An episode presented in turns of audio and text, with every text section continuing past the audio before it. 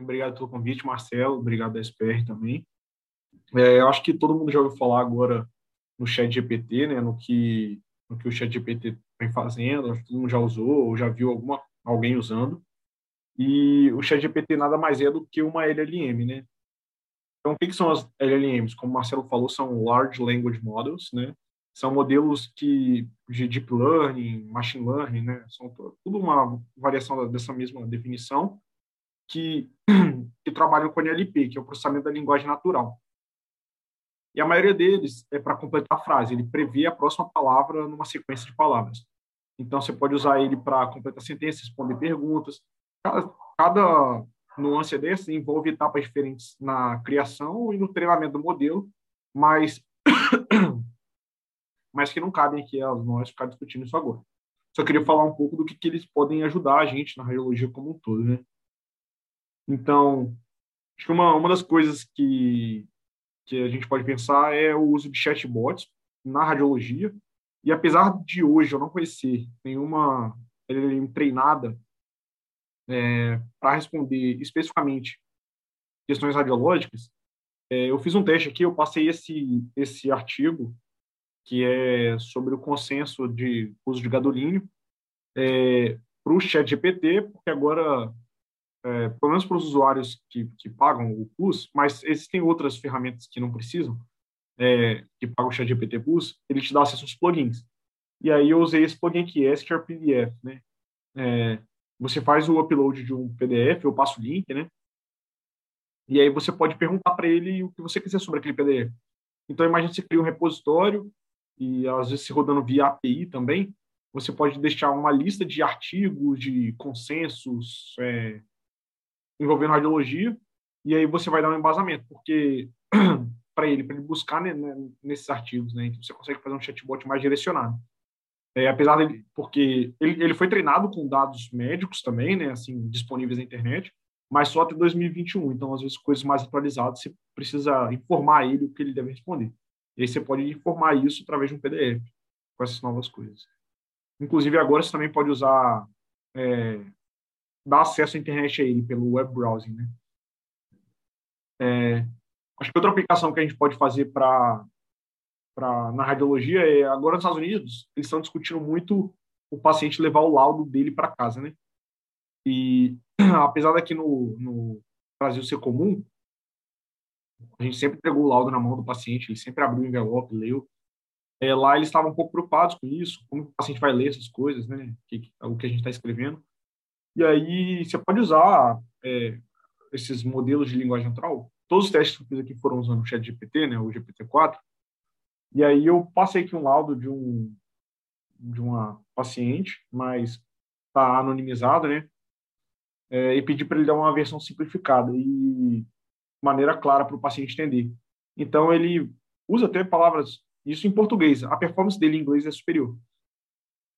Mas você vê que ele o nódulo hepático ele um caroço no fígado. Então, coisas que para o paciente é mais palpável de, de entender, né? É, é, é, interessante essa aplicação. Pode ser que isso se torne útil algum dia aqui no Brasil também. Outra coisa que ele pode fazer, é, capacidades dele que eu acho que podem ser utilizadas de alguma forma para ajudar impactar a radiologia é resumo de história clínica. A gente sabe que muitas vezes o pedido de de um exame vem com pouquíssima história, né? Mas imagina que você está no cenário hospitalar, o, o médico solicitante só preenche sim dor, só que o prontuário ele realmente preencheu com, com, alguma informação clínica. Se já tivesse isso de uma forma integrada, né, passando via uma API, às vezes o médico não precisa nem preencher a história. É, de acordo com o prompt, você já pode ter o resumo. Então aqui eu passei um prontuário, ele é bem maior do que isso. É o prontuário que eu passei para ele. E aí fiz uma pergunta assim, é, é, resuma, fale de maneira resumida a história desse paciente. Então ele dá uma de uma maneira resumida o que está acontecendo com o paciente, por que, que ele está fazendo, por que, que pediram um exame. É, eu acho que isso é interessante. E talvez seja interessante até para o radiologista conversar. Às vezes tem um prontuário extenso, mas pergunta, você fica na dúvida, veio ali um artefato na coluna, veio alguma coisa metálica e fala, ah, esse paciente já pergunta, já realizou cirurgia de coluna? Ele vai te responde, vai buscar no prontuário e te responde. Acho que isso pode ser utilizado de uma forma para ajudar a gente, né? Aí perguntei, ah, quantas cirurgias esse paciente já foi submetido? Ele deu todas certinhas com a data, né? As datas também foram anonimizadas antes de passar para lá. É... Então, eu acho que que são, são ferramentas que a gente vai acabar usando. Né? Hoje a gente sabe que a Epic e, o, e a Nuance, que são duas empresas que trabalham com saúde nos Estados Unidos, é, a Epic é a maior empresa de prontuário e a Nuance é uma das maiores empresas de RIS, é, de radiologia, tem laudo por voz também. Eles são da Microsoft e eles e a OpenAI, que é dona do ChatGPT, é dono da, da é, da a Microsoft é dona da OpenAI e, e eles integraram a Epic a Nuance, anunciaram que vão integrar, não sei se já está funcionando, é a API, o ChatGPT, né, o, o GPT-4, no caso. É, outra aplicação que eu, que eu vejo na radiologia é correção ou sugestões em laudos. Então, aqui eu peguei uma descrição de um, de um laudo, né? É, tudo bem que a descrição está muito boa, é, só para quem é neuroradiologista, se lesse isso, provavelmente já pensaria no diagnóstico, mas eu não sou, eu não pensaria de primeira e às vezes nenhum clínico. Então, às vezes a pessoa não coloca é, o, a opinião exatamente de qual doença deve ser. E aqui, perguntando para o ChatGPT, ele, ele dá a... Eu sabia que esse paciente tinha atrofia dos sistemas do tipo C, tipo cerebelar, né? Eu sabia que ele tinha isso, eu perguntei e vi que ele acertou. Então, isso pode te ajudar até a escrever opiniões em laudos também. Você lauda e aí ele dá opinião com uma hipótese diagnóstica precisa, assim. Às vezes você não sabe muito bem o que é o que você está vendo também, você descreve, imagina você conseguir descrever uma coisa que você não sabe o que é, e ele te dá a hipótese diagnóstica. Você fala, olha, faz sentido. Isso, eu não vejo isso como muita gente com medo, né, do ChatGPT tomar o lugar do, do radiologista, mas o que eu vejo é, até agora, é ele ajudando, né? Porque isso me ajudaria bastante também. Aqui uma outra coisa, assim, um, das, um dos motivos mais comuns de voltar voltar exame é o radiologista usa máscara para laudar, né? Então, muitas vezes, na máscara tem as frases já prontas. Aqui eu peguei uma máscara, que apaguei uma parte dela, e deixei aqui a frase da vesícula. E aí, só que eu coloquei aqui na indicação pós-operatório de colestectomia. Colestectomia, se, não sei se todo mundo está vendo, é médio, mas é a remoção da vesícula. Então, você não deveria falar que a vesícula está presente, boa. É, e aí eu perguntei para ele se existia alguma inconsistência nesse laudo. E aí ele encontra, é, na indicação mencionada de um pós-operatório de colestectomia, ou seja, a vesícula biliar foi removida, e, no entanto, na análise é dito que a vesícula está presente, com boa distensão é, essa descrição seria impossível. É, então, isso pode ser até uma forma de você evitar erros em laudos, né, é, inconsistências, processos que podem ocorrer na, na área médica. O ChatGPT também pode ser usado né, de uma para escrever artigos.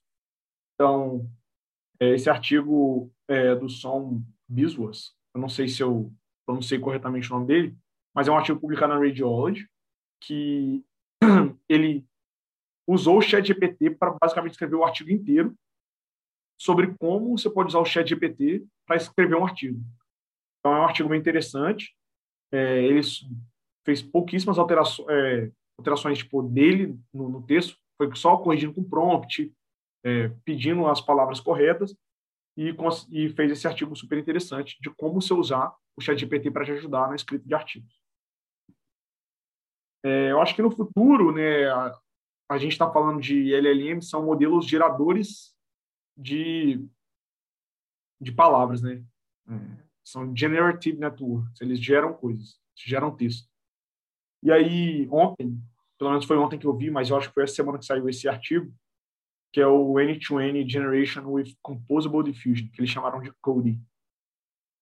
É um artigo bem interessante, que ele aceita como input qualquer coisa, vídeo, texto, imagem, áudio, e ele pode te retornar o que você quiser também. Um novo vídeo, uma nova imagem. Então, assim, acho que vocês quiserem, no, no site depois, quem quiser, só digitar o nome, vai ter o site, você vê que ele passou aqui uma foto de, de Nova York, né? Acho que é Nova York, colocou Terry Bear no skate e um barulho de chuva e aí gerou um vídeo do, de um urso, não sei se dá para ver aqui, ó, um urso andando de skate na chuva numa rua que parece Nova York e um, um áudio para esse vídeo. Pô, é incrível, assim. Não sei como isso pode ser aplicado na radiologia ainda. Fiquei pensando o que eu ia falar aqui hoje para colocar isso, mas eu achei muito interessante. É, eu acho que talvez isso daqui tenha impactos, talvez é, laudando, gerar, até gerar uma imagem para estudo, é, similaridade de imagens, não sei. É, a gente está agora também estão surgindo cada vez mais novas é, LLMs, né? Então, GPT-4, ChatGPT é o mais comum, todo mundo conhece, mas isso daqui eu peguei do site do Google, é uma resposta do Med Palm 2. Palm 2 seria o Palm é equivalente ao GPT, só que do Google. O Palm 2 eles lançaram há pouco tempo e eles têm o Med Palm, que é um voltado para respostas médicas. E aí comparando a resposta de um, de um clínico para um para o do Med né? É, depois o, o, clínico revisou a resposta e marcou tudo como correto.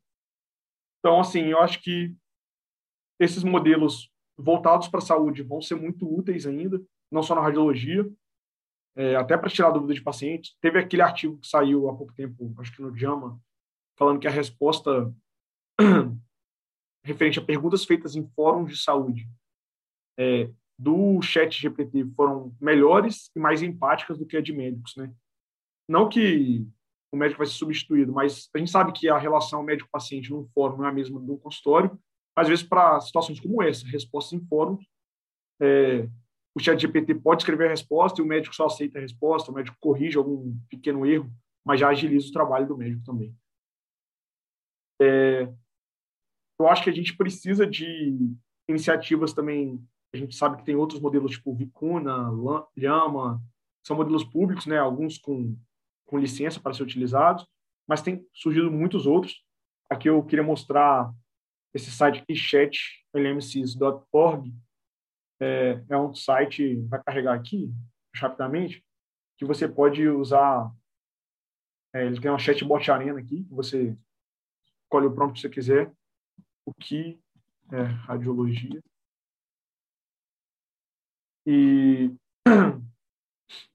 quando você pergunta, vai dar a resposta do modelo A e do B.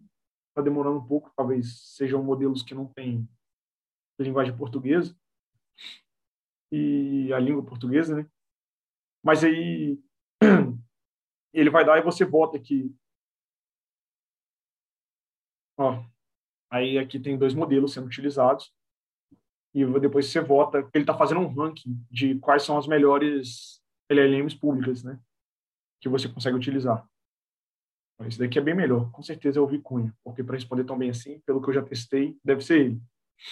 Então você tem isso aqui, é, é, esse site que te deixa testar vários outros chatbots de forma gratuita também. Aqui você pode. Eu não vou votar agora, não. Você pode ver aqui também o leaderboard, quem está ganhando, né? Tem o GPT-4, esse Cloud é da Anthropic. Hoje ele é o maior, né? O que aceita o maior número de tokens como entrada. E aí tem o Vicunha, que é um público, que está logo atrás de, deles, do, dos principais aqui, que são pagos, né, ou de empresas privadas. E aqui você pode fazer uma arena também, escolher quem que você quer batalhar aqui de modelo e fazer seu teste aqui, por exemplo. Não vou fazer mais nenhum teste aqui, depois a gente pode... A aula já está acabando, depois se a gente quiser fazer algum teste, a gente faz. É, isso também esses modelos gratuitos facilitam que você faça inferência de forma local, se você conseguir instalar ali na sua máquina, né? Sem usar uma API, porque tem os riscos de data privacy, né? Você compartilhar dados de paciente. É, e também diminui o custo. É, você pode, às vezes, algum deles você consegue é, fazer o fine tune nos dados locais. E eu acho que o que eu tinha de mensagem dessa aula era basicamente isso. A gente discutiu várias aplicações da, dos LLMs na radiologia. É, tem esses riscos de você usar APIs como o do ChatGPT, o Bard, que em breve vai chegar no Brasil, que é o do Google, que usa o Palm por trás. É, por conta do compartilhamento de dados. E não dá para se confiar cegamente, aqui eu não mostrei nenhum, nenhum erro, né, mas não dá para se confiar cegamente no, na resposta deles. Eles podem alucinar, responder coisas, não sei, quem já testou ChatGPT às vezes percebe que ele entra num loop infinito e não te ajuda em nada. Eu acho que e tem uma outra coisa que eu acabei deixando para o final para falar sobre como as LLMs podem ajudar você, é que eu usei uma LLM né, desse site aqui, é gratuito, tem a versão paga também, Gama App, é, para fazer esse slide. Ele montou basicamente quase tudo, eu só coloquei as imagens que eu queria, mas ele já te dá um outline muito bom para você começar. Então, em breve já deve ter implementação para PowerPoint, né, da, da, das coisas da Microsoft, mas eu achei bem, bem legal e uma sugestão quem quiser utilizar também.